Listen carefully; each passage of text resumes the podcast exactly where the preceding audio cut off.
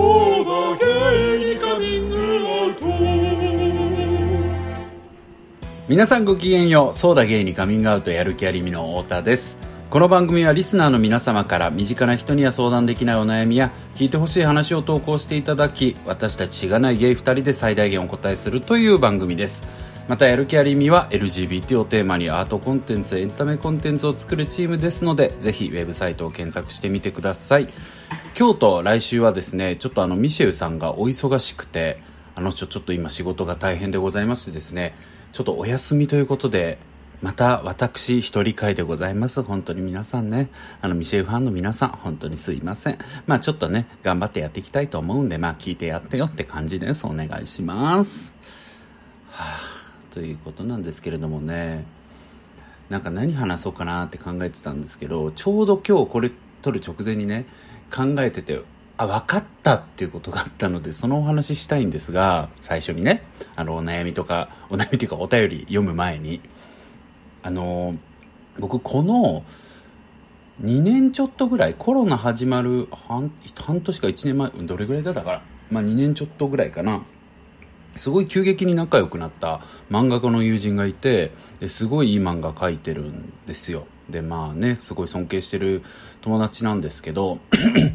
なんか僕昔ちょっと関係ちょっと脱線しますね。昔なんかゲイバーでえこの話ってしまっちゃっけ？もうダメだわ。ちょっと覚えてないんですけど、してたらすいません。あのね、昔僕があの友達というか、友達がちょっと働いてるゲイバーがあって、ちょっと遊びに行ったんですよ。で、その時僕次の日がたまたま青森出張で、で、青森なんか行ったことないから、あの、何、長靴を買ったんですね、その日に。で、長靴を買ってまあ持ち歩いてその店に飲みに行ってたんですけど、まあなんか周年パーティーで、そういう時ぐらい行こう、顔出そうみたいな感じで、ちょっと離れたところに住んでたところからはあったんですけど、まあ頑張って行ったんですよ。で、まあ離れたところだったので、ちょっと終電が早いっていうことで、ああ、もう出なきゃいけないなみたいな時間になってきてたんですね。で、そしたら、なんか、ちょっと向こうのカウンターの席のお兄さんがすっごい僕をチラチラ見てて、で、なんか見てんな、みたいな。え、なんか、え？好きなの？みたいな感じで、なんかね、まあそういうお店なんで、そういうこと考えるじゃないですか。で、まあ思ってたんですけど、まあそのまま何もこうお話しすることなく、まあ時間が来たということでお店出たんですね。で、それで僕駅でこう電車を待ってて終電が来て、ああ、乗ろう乗ろうと思ったら、あ長靴置いてきちゃったわっていうことに気づいて、え、どうしようってなってね。で、まあ、あのーないといけないんで、で、今から買えるこ、買うこともできないから、うわ、最悪だ、これじゃあタクシーで帰ることになるのかとか、当時お金もそんななかったんで、どうしよう、最悪だなとか思いながらも、まあ、しゃーなし取りに帰ったんですよ。で、調べてたら、電車をね、なんかこう、僕当時ちょっと、渋谷からちょっと行ったところに住んでたんですけど、渋谷までだったら電車がまだ、えっ、とね、45分後ぐらいにありそうってことで、ああ、じゃあだったら30分ぐらい、なんか飲み放題だったんです、周年だったので。だからなんか飲んで帰ろうかなと思ったんですよ。で、それで、まあ、あの、ちょっとね、あの、長靴忘れちゃったんで取りに来ましたって言ったら、ママも、ああ、そっかそっか、そうだね、みたいな、ごめん気づかなくて、みたいな感じで、すいません気づかなくて、みたいな感じでね、言ってくださって、全然です、みたいな感じで言って、で、またちょっと飲み始めたんですよ。そしたらね、さっき言ってたお兄さんが、スススーって言ってきて、ちょっとこれもご縁だと思うんで、っていう、なんか妙な切り出し方をしてきたんですよ。で、なんか、え、何？そういう系の砕き方？みたいな感じで、なんか、なんか、興味深いみたいな感じですごい上がってたんですけど、なんか急に、大丈夫ですよってって言われたんですよ、そのお兄さんに。で、え？みたいな、何がですか？みたいなこと言ったら、なんか、急に僕の家の間取りの説明をしだして、そのお兄さんってこういうこうこうこういう部屋でこういうとこに住んでますよねって。ですごいねベッドに座ってこう考え込んでる姿がすごい浮かぶんですけどみたいな。でなんかね本当はこういうの言う突然言っても気持ち悪がられるだろうし言わないんですけどお兄さんおじいちゃんがついててでおじいちゃんこういう人でみたいなことすごい説明されてそれさもう知りようのないことなんですよ。でそれで僕すごいびっくりしてえ？みたいな。でおじいちゃんがどうしてもこう大丈夫だって言ってやってほしいってことを言われたんです。って僕当時すごい悩んでて実際。もうどうしようかなこれからって思ってた時だったんですけど。でそれからすごいなんかこう励まされた時になんか僕わかんないんですけどこれはもう説明できないんですけどなんかわけわかんないぐらい涙出たんですよその時に。で、めちゃくちゃびっくりして自分でも。で、もうなんか、すごい泣いたからお店にもなんか申し訳ないなと思って、ちょっと後日謝りに行かなきゃって思ってるんだけど、ちょっと話を戻すとね、いけてないんだよねーっていう話を、ある時、その最初に冒頭に話した漫画家の友達に話したことがあったんですよ。そしたら、その漫画家の友達がなんか急になんか、なんかよそよそしいとかそわそわしだして、で、なんかそういうことがあったんだよね、ははみたいな。なんかちょうど占いの話してたんですよ。なんかもう一人その場にいた友達が最近タロットカード始めたとか言って絶対彼氏作るみたいななんかすげえバカな話を3人でしてて、で、その延長でそういう話になったんだけど、僕がその話をしたらその漫画家の子がすごい顔がこわばり出して、え、どうしたのかなと思ってたら、その子が、うーん、おじいちゃんついてるんだよねって話をしてきて、そういう見えるっていうことをカミングアウトされたんですよ。すごい話でしょ？で、まあまあ、信じる信じないとかね、全然信じない人もいても当然だと思うし、僕もなんかそういう話に左右されすぎのって良くないなって本当に。だって人間ってやっぱりね、なんでしょう、意志と努力でできてるじゃないですかって僕思ってるんで、やっぱりなんか、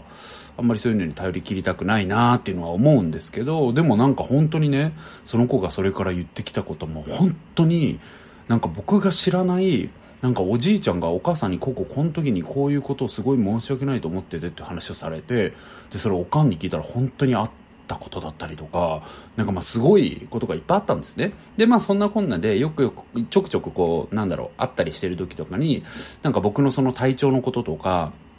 なんか直樹って今こうだねとか多分このままやってったらこうなるんじゃないかなとかいろいろねなんかそういう僕を操作するような感じとかで本当になくてね、本当にこう適度にこう教えてくれるのよ、いろいろ。で、僕もそういうのに、あ、あげーみたいな、頑張ろうみたいな感じで、いつもまあポジティブなこと言ってくれるから、なんかそれぐらいの関係だったんですけど、まあ、ミシェを紹介したんですよ。数ヶ月前に。あのなんか、で、僕のその漫画家の友達もミシェル君会いたいって言ってくれてたから、あ、じゃあ紹介させてよ、みたいなことがあって、ちょっとあの、紹介したことがあったんですね。ちょっとお茶しよう、みたいな感じで。で、紹介して、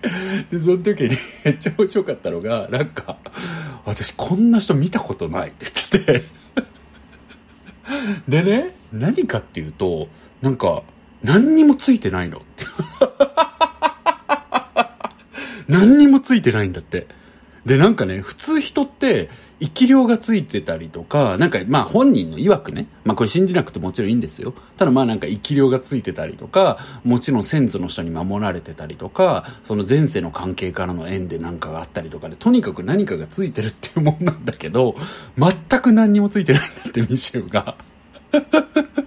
で、それがわかんないって言って、なんでなんだろうみたいな、ちょっと考えとくみたいな感じで言われて、で、僕もそれ何なのみたいな、ええー、みたいな、こいつが強すぎんのかなみたいな、いつもね、この番組聞いてくださってる方はご存知だと思うんですけど、ミシェルさんって本当にこう、まあ実際にブラジルとのハーフ、まああの、ミックスルーツなんですけれども、実、まあ実際本当にサンバみたいな人間なんですよ。なんか、んじゃねえみたいな、大丈夫じゃねえみたいなマインドがすごい強い人なんで、だからやっぱり強いからなのかなみたいな感じで僕は思ってたんですよ。で、僕それで、数ヶ月そこから経ちまして、さっきちょっと家でね、なんかコーヒー飲んで一服してたんですけど、ふと、あ、分かったと思って、多分これ、ミシェルがね、あの、前世虫だったんだと思うんですよね。だから、つまり、多分人間1回目なんですよ、あの人。いや、絶対そうだわと思って。だからもう、無縁で人間として生って生きてんですよ、多分今。あの人。しかもあの人、異常に蜂好きなんですよ。蜂蜜とか蜂とか。絶対前世蜂、あいつ。だから黄色が好きなの、あいつは。さっき、あ、分かったと思ってすごいスッキリしてね。皆さんに共有しようと思った次第でございました。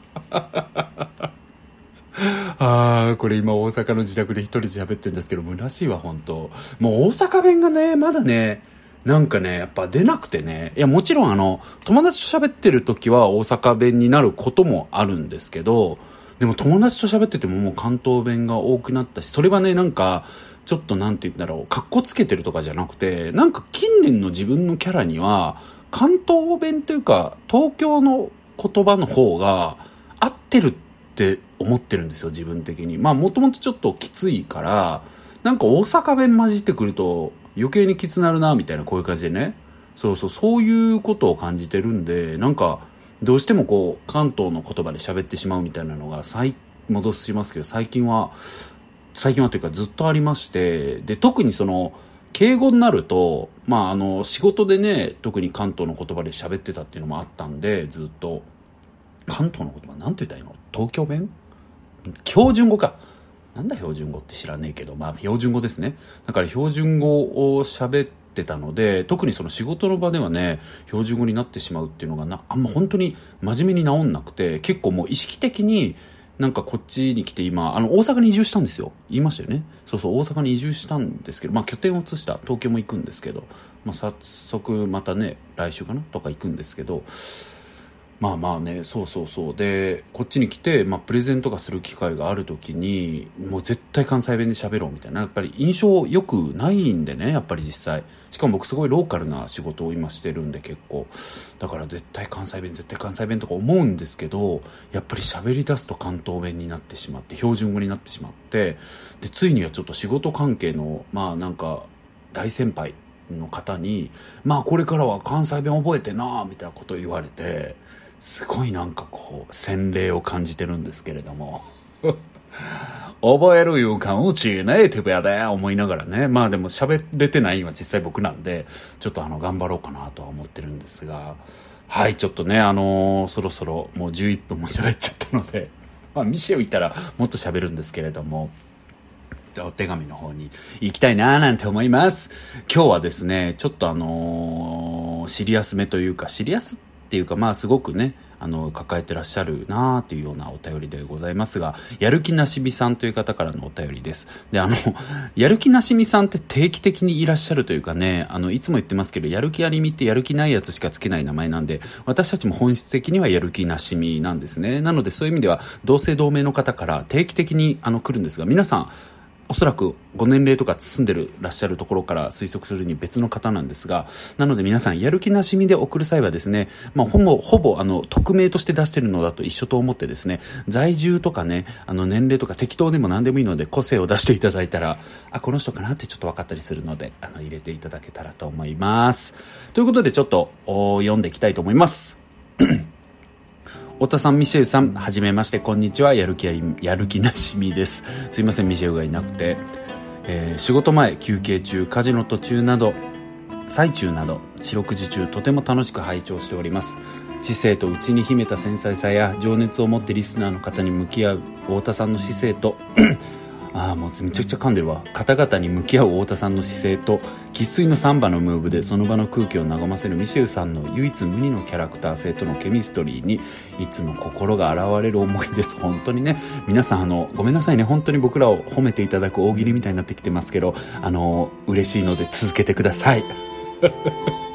早速なんですが、私の生きづらさや知らない間に自分で自分を否定しまう無意識の癖、今後どのように生きていくべきなのかについて相談です。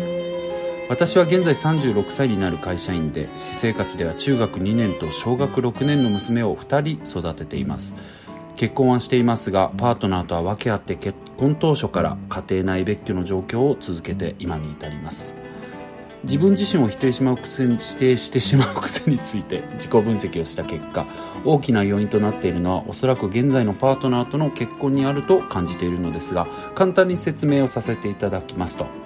パートナーとは職場で知り合い20歳で20歳で交際スタート21歳で結婚と出産を経験し23歳で次女を出産。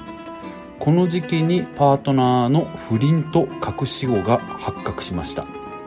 かっこ隠し子私の次女と同い年で認知はしていません。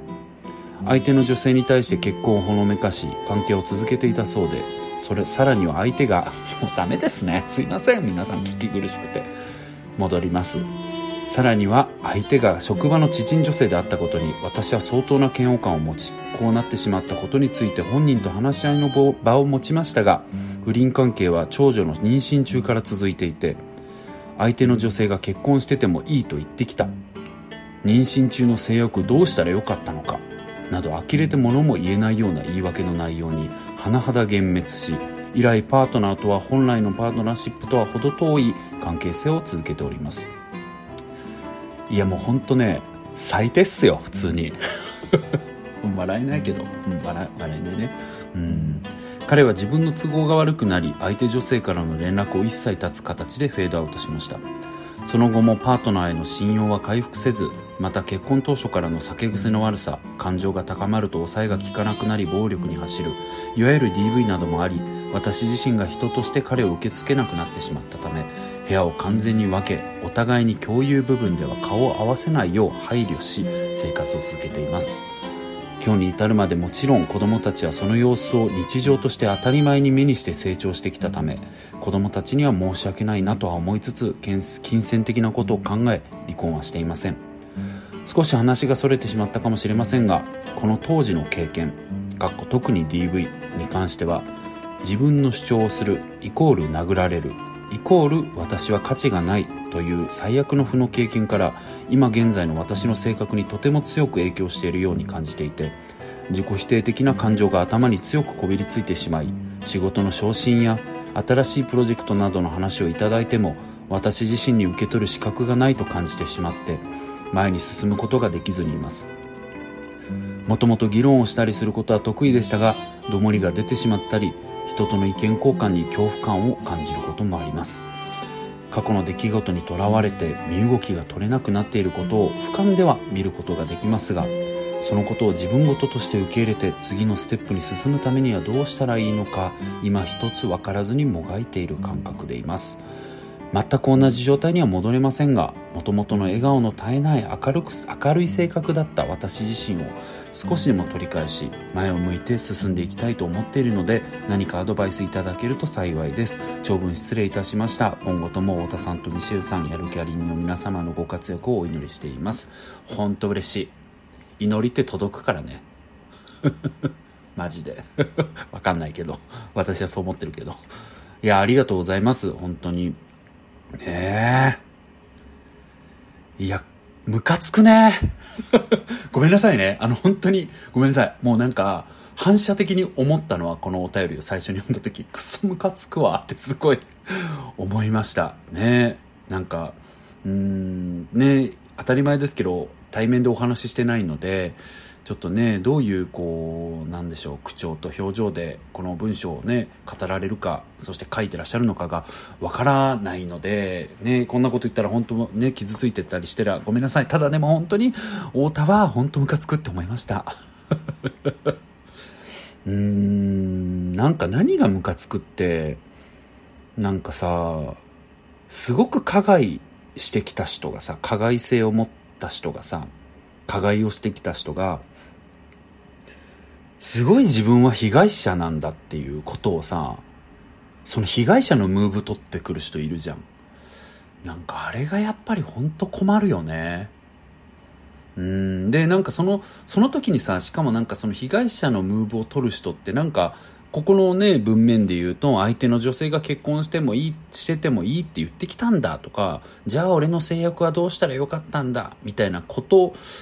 はもちろんあの、ただ何言ってんだって感じなんだけど、多分こういうことを言う人の根底には、そもそも俺は我慢しているとか、多分、そもそも俺は辛い思いをしてきたとか、なんかそういう、多分なんだろう、なしみさん経由じゃない、由来じゃない、関係ないいろんなフラストレーションとか、なんだろうな、自分の被害者意識みたいなものが多分根底にすごくあられるんじゃないかと思うんですよね。だからなんかそういう人ってこういう誰かを加害した時に、はあ、私は散々傷ついてきたのに、みたいな感じの、つらしてくることがあって、うーん、なんか悲しいなって思いますよね、そういうことは。だって何が悲しいって、やっぱりその方が受けてきたこの苦しみとかね。いや、このね、もちろん言い訳に関しては、ふざけんなって感じなんですけど、でもね、根本的にこれまで受けてきた悲しみとかっていうものがきっとあるんじゃないかなと思うし、そのこと自体はやっぱり悲しいことだなと思うので、なんかそれが今も後を引いてらっしゃったりするのかなと思うとそのこと自体は悲しいなと思います。うん、ただあのいつも僕この番組でも言いますけど自分の事情と相手の事情ってやっぱ切り分けるべきだと思ってるんでいやそれおめえの事情だからって感じはすごくしますしおめえの事情でもって勝手に人に加害しまくって人に迷惑をかけまくって人のなんだろうな気持ちをたくさん踏みにじっていいわけなんてないのでそういう意味ではやっぱりクソムカつくなっていうのはやっぱり思いますかね。うん。であのあとはね僕すごく思ったのがなしみさんがなんだろう過去にとらわれずとらわれて身動きができなくなってるっておっしゃってるけどなんかまだ過去になってないんじゃないかなって思うんですよね。うん。だから今も傷を負った状態なんじゃないかなって思うっていうかうん。なんかねなんだろ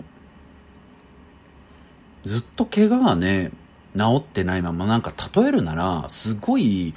肋骨4本ぐらい複雑骨折してでもなしみさんにはお子さん2人もいて生きていかなきゃいけなくて仕事もしなきゃいけなくてっていう時にまあ、例えるなら走り続けるしかなかったんですよね肋骨が折れて。だから本当体のことだったら分かりやすいというか。だからなしみさんは肋骨4本6本って言ったけど僕忘れたわ。なんか忘れたけど 4本折れてね。まあ6本にしとこう。6本だよ。もう分かんないけどな本数で違いなんだこれはいいんだがそのまあ6本ね複雑骨折してねそれでも走らなきゃいけなくて走り続けたわけですよそしたらね治んないのよ怪我なんて。うん。そう。だからきっと今もきっとっていうかね、今もずっと怪我が治ってないまま生きてる状態なんじゃないかなと思ってて、うん。だからね、お子さんのこととかあって、いや、僕なんて本当に人生経験もね、なしみさんの後輩、オブザ後輩、オブザ後輩、トゥーザ後輩ぐらいなので、本当に何言うのもおこがましいなと思うんですけれども、うん、うん、子育てね、されながら、うんまあちょっと大きくもなってきてるところだとも思うのでなんかご自身のその怪我を治すっていうことに集中した方がいいんじゃないかなっていうことはすごく思います。うん。で今なんかねご自身の中では今の自分の状態がなんかさなんかこういうことになってくると私が弱いからだとかってさ考えちゃいけないって思ってても考えちゃったりするじゃないですか。うん。でもねなんかそういう弱さとかそういう精神論的なものがね原因ではなくてあの本当に交通事故で肋骨肋骨6本折れた人と自分のことを思った方がいいというかまあだから大事故によってね大怪我を負ってるっていうことが原因なんですよ。うん。なんだと思うんですよね。うん、だからなんか本当にその、私が弱いからだとかじゃなくて、いやいや、あんた折れてんのよ。っていうさ、わかる？これ。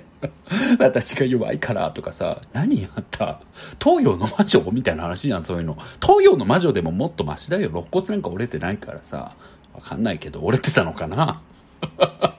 折れてたのかもしんないよね、東洋の魔女だったら。もう本当に、もうあんなの繰り返したくない。日本女子バレー変わろう。ちょっと関係ない話しちゃった。まあ、ちょっと日本女子バレーに課題感を感じてる話はまた今度しますが、まあ、なのでね、本当にそれぐらいの状況にあるっていうことを、まず認めて、自分を本当責めないでほしいなって思います。うん。で、だからなんかこれからね、ちゃんとこう、ご自身のことをケアしていってほしい。なんかご自身をちゃんと大切にしてほしいし、今ね、ご自身に起きてることが、例えば娘さんに起きてたら、もう、ブチギレだしさ、ぶち休もうってなるじゃん。だからもう本当に、もちろん生きていかなきゃいけないこといろいろあるから、うん、なんか、仕事のこととかありつつもだけど、子育てのこともありつつもだけど、なんか、勝手に育つから、子供なんかさ。おかんの教え、これは。僕にさ、うちのおかんっていつも言うんだけど、あんたはほんまに偉かった。あんたにしつけなんかしたこと一回もないっていつも言ってくれるんですよ。あんたが賢かっただけっていつも言ってくれてね、本当にいい親に巡り会えたなんて思うんですけど、だから本当にもうね、あの、なしみさんもあんたは偉い。あんたは一人でやってくれたっていうことだけ言ってりゃいいんですよ。あとはね、愛してるってこととね、それだけ言ってりゃ勝手に育ちますから、もうね、大丈夫なんで、もっともっとご自身のケアをね、優先してほしいなって思うんですよ。うん。で、なんかまずね、あの、いろんな相談機関、支援機関があるんで、その第三者機関とつながるようにしてほしいっていうのはね、本当思います。で、なんかいろんなこう、この番組でもね、シリアスなというか、本当にこう、ちょっとなんか、スタンス変えてこうとか、気持ちの持ちよう変えてみようみたいなことで解決しないでしょっていうような、そんなことを言うべきじゃない、そんなことだけを言うべきじゃないでしょっていう時は、ちゃんとそういう第三者機関と繋がってほしいってことはいつも言ってるんですね。うん、だからなんか僕は今の状況ってなんだろうな、やっぱりまだ、DV が続いてるとも言えるかもしれないなと思うんですよ。例えばそのお二人がね、今これだけもう部屋も離れて喋らないようにしてるっていうのも、もしね、もしかしたら、なしみさんとしては最低限のコミュニケーションを取ろうとしてて、彼がずっとネグレクトを続けてるっていうのであれば、それは DV に入りますし、なんかとにかくまあなんだろう。うん、どこからが DV とかもそういうこと考えたら疲れちゃうからいいので、とにかくもうなんだろうな、あの相談できる相手とかをいろんなところに持ってほしいんですよね。で、なんか、あの定番ですけど、寄り添いホットラインとかだと24時間相談できますし、他にもね、いろんななんだろう、相談機関あるので、いろんな軸で探してみてほしいなっていうふうに思います。あとこれね、いつもね、あの僕子供向けの番組とかでも話すことなんですけれども、ちゃんとあの一人だけじゃなくて数人とかにつながってみてほしいんですよね。だってやっぱりこういう出会いも、そういう支援機関とのつながりもね、なんだろう、合コン行くのと一緒ですし、友達に友達紹介されるのと一緒で、まあ、合う合わないあるんですよ。絶対に。だからなんか一つ言ってみただけで、あ、私には合わないんだとか思わず、今回のやつ微妙だったなとか、そういう風に思っていいので、なんかいろんなところにね、数箇所、数人になんか繋がってもらう、安心して繋がれるところをね、なんか見つけてほしいなっていう風に思い、思いますね。で、あとはそういう、なんだろう、相談機関みたいなことで言うと、えっと、ね、金銭的なことで、こう、離婚はされてないっていうことですけれども、なんか、養育費とかをね、今のパートナーから例えばもらえるんだったら、離婚もありなんじゃないかなって普通に僕は思うんですよね。うん、ゆくゆくね、あの、さっきも言いましたけど、ごめんなさい。これは先のことです。なんか、うん、今は本当に肋骨折れてるから なんかその戦略とか考えてる場合じゃないと思うんで、もうちょっとケアのことを考えてだけれども、まあ、ゆくゆくはそういうことも視野に入れていっていいんじゃないかなっていうふうに思います。うん。で、なんか弁護士さんに相談してみるのもいいと思うし、あとは厚労省とかね、僕ちょっと調べてみたんですけど、厚労省の委託事業で、あの、養育費と相談支援センターっていうのもあったりして、無料で利用できたりするのもありそうだったので、まあ何個かちょっとごめんなさい。僕もむちゃむちゃ見てるわけじゃないので、むちゃくちゃ調べれたわけじゃないので、まあちょっとご自身でね、調べてくださいとしか言いようがないんですけれども、そういったところ調べてもらって、うん、養育費をなんとかもらえるなら、なんか離れて暮らすのも全然ありなんじゃないかなっていうことをゆくゆくとしては思っています。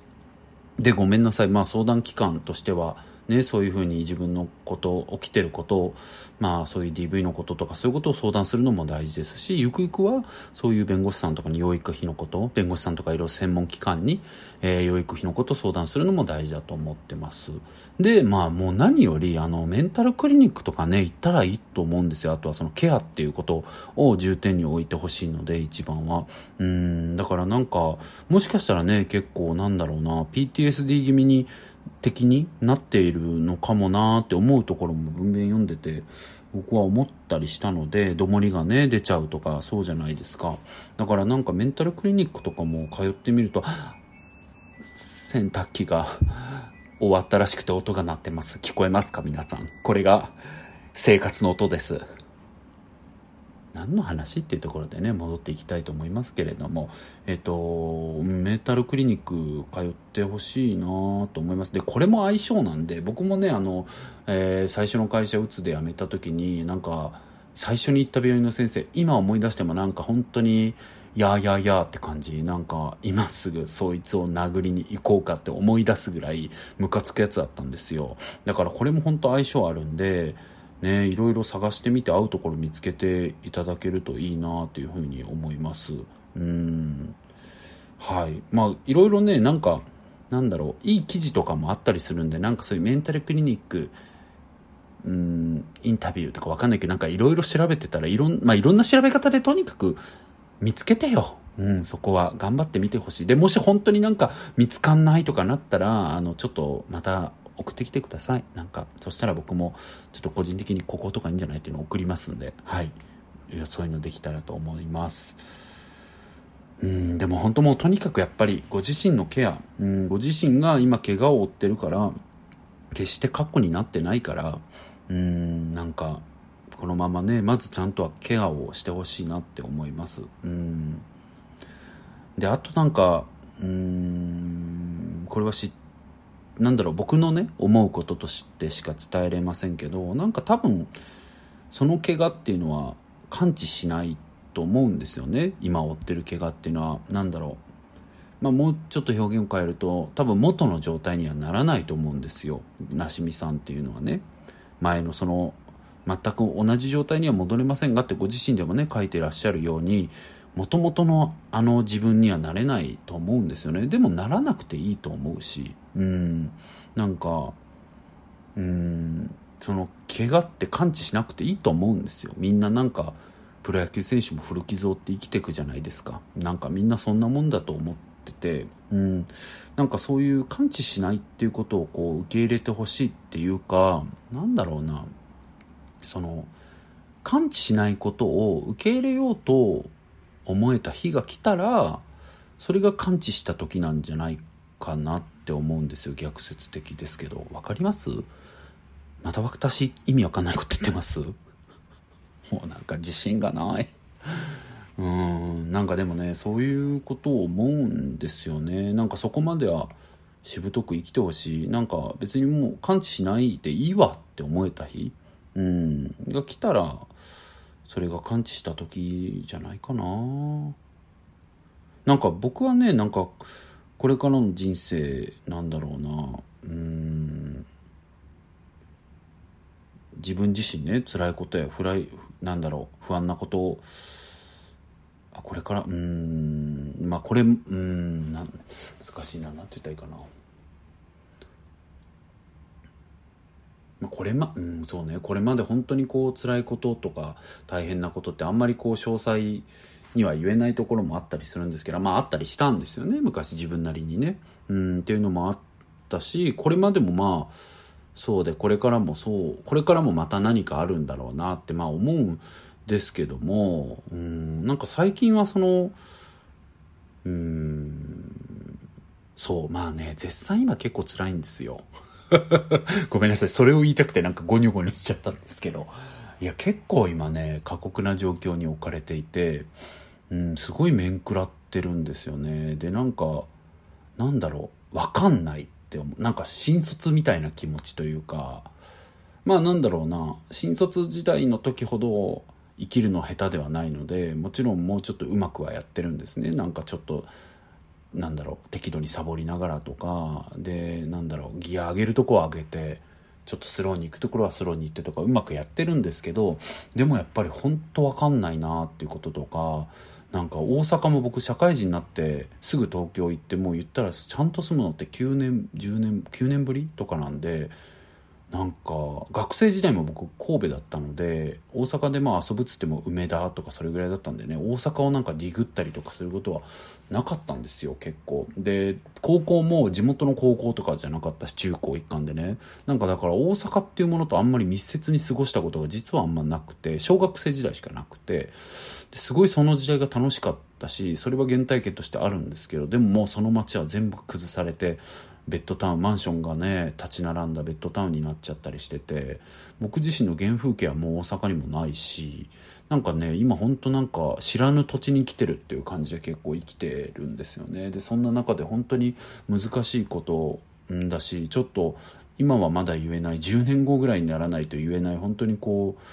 苦しい状況に立たされててなんか本当に私がいつかプロフェッショナルとか出たらなんかすごいかっこいい過去として語られるのかもしれないとかなんか適当なねあるわけもないことを想像しながらなんとかやってるんですけれどもうんでもねなんか今のそういう自分の状況に対してなんか不思議なんですけどなんかあんまりこう動じてないんですよね自分が。でなんかまあこれも自分が選んだしなってすごく思ってるんですよ。なんかもちろんね詳細に語っていくとえそんなことえー、大変だねってこととかそれはもう仕方ないねとかえー、太田さんそんなこともやんなきゃいけないんだっていうこともあるんですけどでもそういうことをひっくるめてなんか僕は今まあこれも自分が選んだわけだしなってすごく考えることが増えたんですよね。だからなんかあんまぐちぐち泣き言言わなくなったんですよ最近は。うん。そうそうそう。でそれはねなんか僕がうーんなんかなんだろうな。今の自分とか自分の状況をこう飲み込む覚悟みたいなものができたってことだと思うしなんだろうな。で全然うまくやれてないのよ。だから僕もなんだろういまだにあかつてあんなことなかったらこうなってないなとかいろいろこう考えたらればはあるんですけどでもそういうこと全部ひっくるめてそのいろんなことがガタガタでガタが来ててうまくいってなくていろんな傷が残ったままで。でもなんか先に進もうと思ってて今。うん。でなんかそれになんかあんま泣き言言おうって自分がナチュラルに思わないんですよ。だからなんかあ僕はもう治ったん完治したんだなと思ったんですよね。てかそうしそうだということにしようって思いました。うん。なんかいまだに僕はいろんなねなんかなんだろう年上の男性と話すの怖いとかいろんなこう結構手震えるとかあるんですよいまだに。なんかいろんなねことがあったり。まあなんかそんなそんなこと言ってました。らなんかみんな気になってきちゃうと思いますけどまあいいんですよそんなのは。まあなんか自分的にねあったりするんですけどなんかでも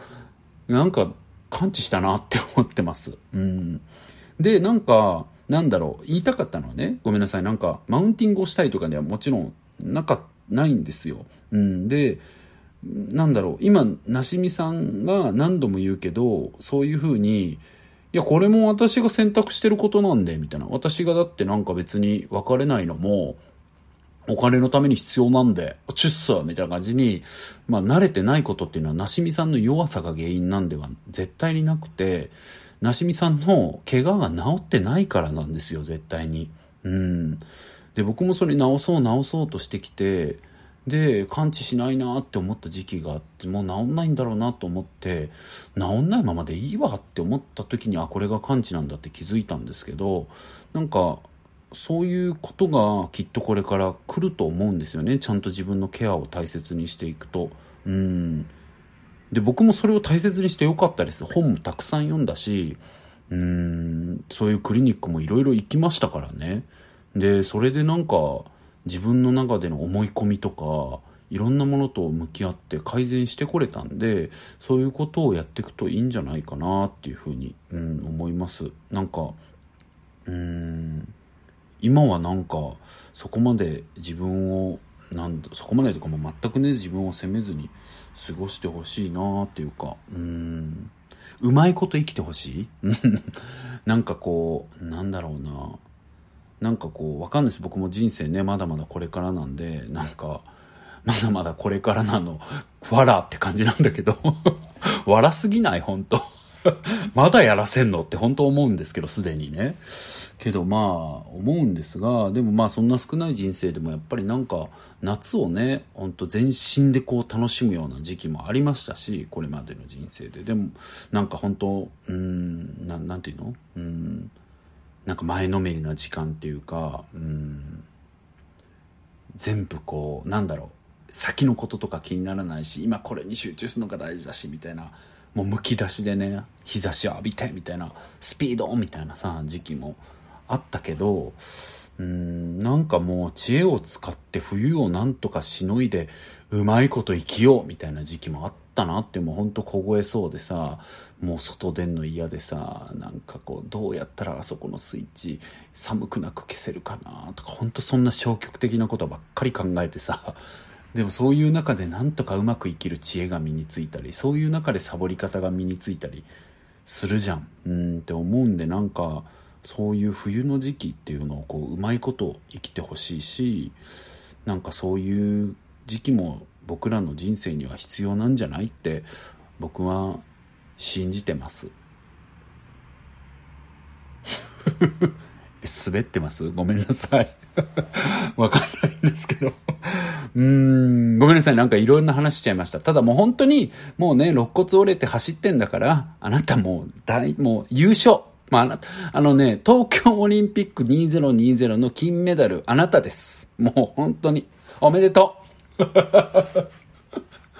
ということで、もう金メダル取ったので、もう金メダルをね、取ったということで、次はもうケアに集中していただいて、ね、心の肋骨直していただいてね、うん、それからかなというふうに思います。で何度も言いますけど子供はねきっと勝手に育ちますと僕はもうこんなこと言ったらいろんな教育者の方に怒られるかもしれないし僕も子供いないんで適当なこと言えないですけど全然でもねお母さんがもう元気なことの方がまずだ嬉しいと思うし焦らなくてねもちろん焦らないでくださいね。焦らないでいてほしいですけどなんかとにかく自分をねもう大事にしてほしいなってそれが全ての結局は近道かなって思うし大事にしてほしいというか、うん、大事にしてほしいしちゃんとケアしてあげてほしいなというふうに思います。ということで、あの、私一人ですごくこう、真剣な回をお送りしたかなと思いますけど、本当にこう、今日皆さんにあの、持ち帰っていただきたい。もちろんあの、やる気なしみさんの話はね、皆さんもなんか一緒に考えていただけたらって、皆さんもみな、ね、一緒にやる気なしみさんの幸を、幸あれってなんか幸あれって言ったらすごく、あれかな投げやりかなわかんない。ちょっとダメかもしれないですけど、とにかくやる気なしみさんの心の肋骨がバキバキ、バキバキじゃない、ゴリゴリに感知して極太になって、もう超元気を取り戻していけるように、そしてそれまでやる気なしみさんが自分のことをもう可愛い可愛いしてもうなんか冬なんだからこたつで寝てよぐらいの自分の甘やかしと、そしてちゃんとケアをに取り組む勇気、そこを持てるように皆さんお祈りしていただけたらと思うっていうことは思いますって思いますっていうかそれを思ってます一番。そしてあとは本当今日持ち帰っていただきたいのは多分ミシエさんの前世はミツバチですということです。はい。ということで、あの、すみません。強引なオチの付け方でしたが、今週はこれぐらいにさせていただきたいと思います。えー、皆様お便りはですね、あの、やる気ありみのあの、ポッドキャストのですね、えー、概要欄、番組概要欄にホームが貼っておりますので、そこをポチッとクリックしていただいて、そこからご応募いただけたらと思います。で、あの、長文はですね、大変歓迎しておりますので、皆さん気にせず送ってください。それの方がお悩みの場合は答えやすかったり、背景がわかりやすかったりしますので、助かります。で、あとはですね、こんな話してほしいとか、最近これ気になってるけど、太田さん、ミシェさんどう？とか、いろんなそういうなんか軽い、軽い話題って言ったらあれですけど、話題提供もね、もう私たち話題がないって言ったらあれですけれども、そんなことはないかな。まあでも話題を送っていただけたら、それも話したりしたいと思ってますんで、何でも送りいただけたらと思ってます。ということで皆さん今週はこれぐらいにしたいと思います。えー、明日で金曜日でね、もう適当にやりましょう。やる気ありみの太田でした。さよなら Todo gay.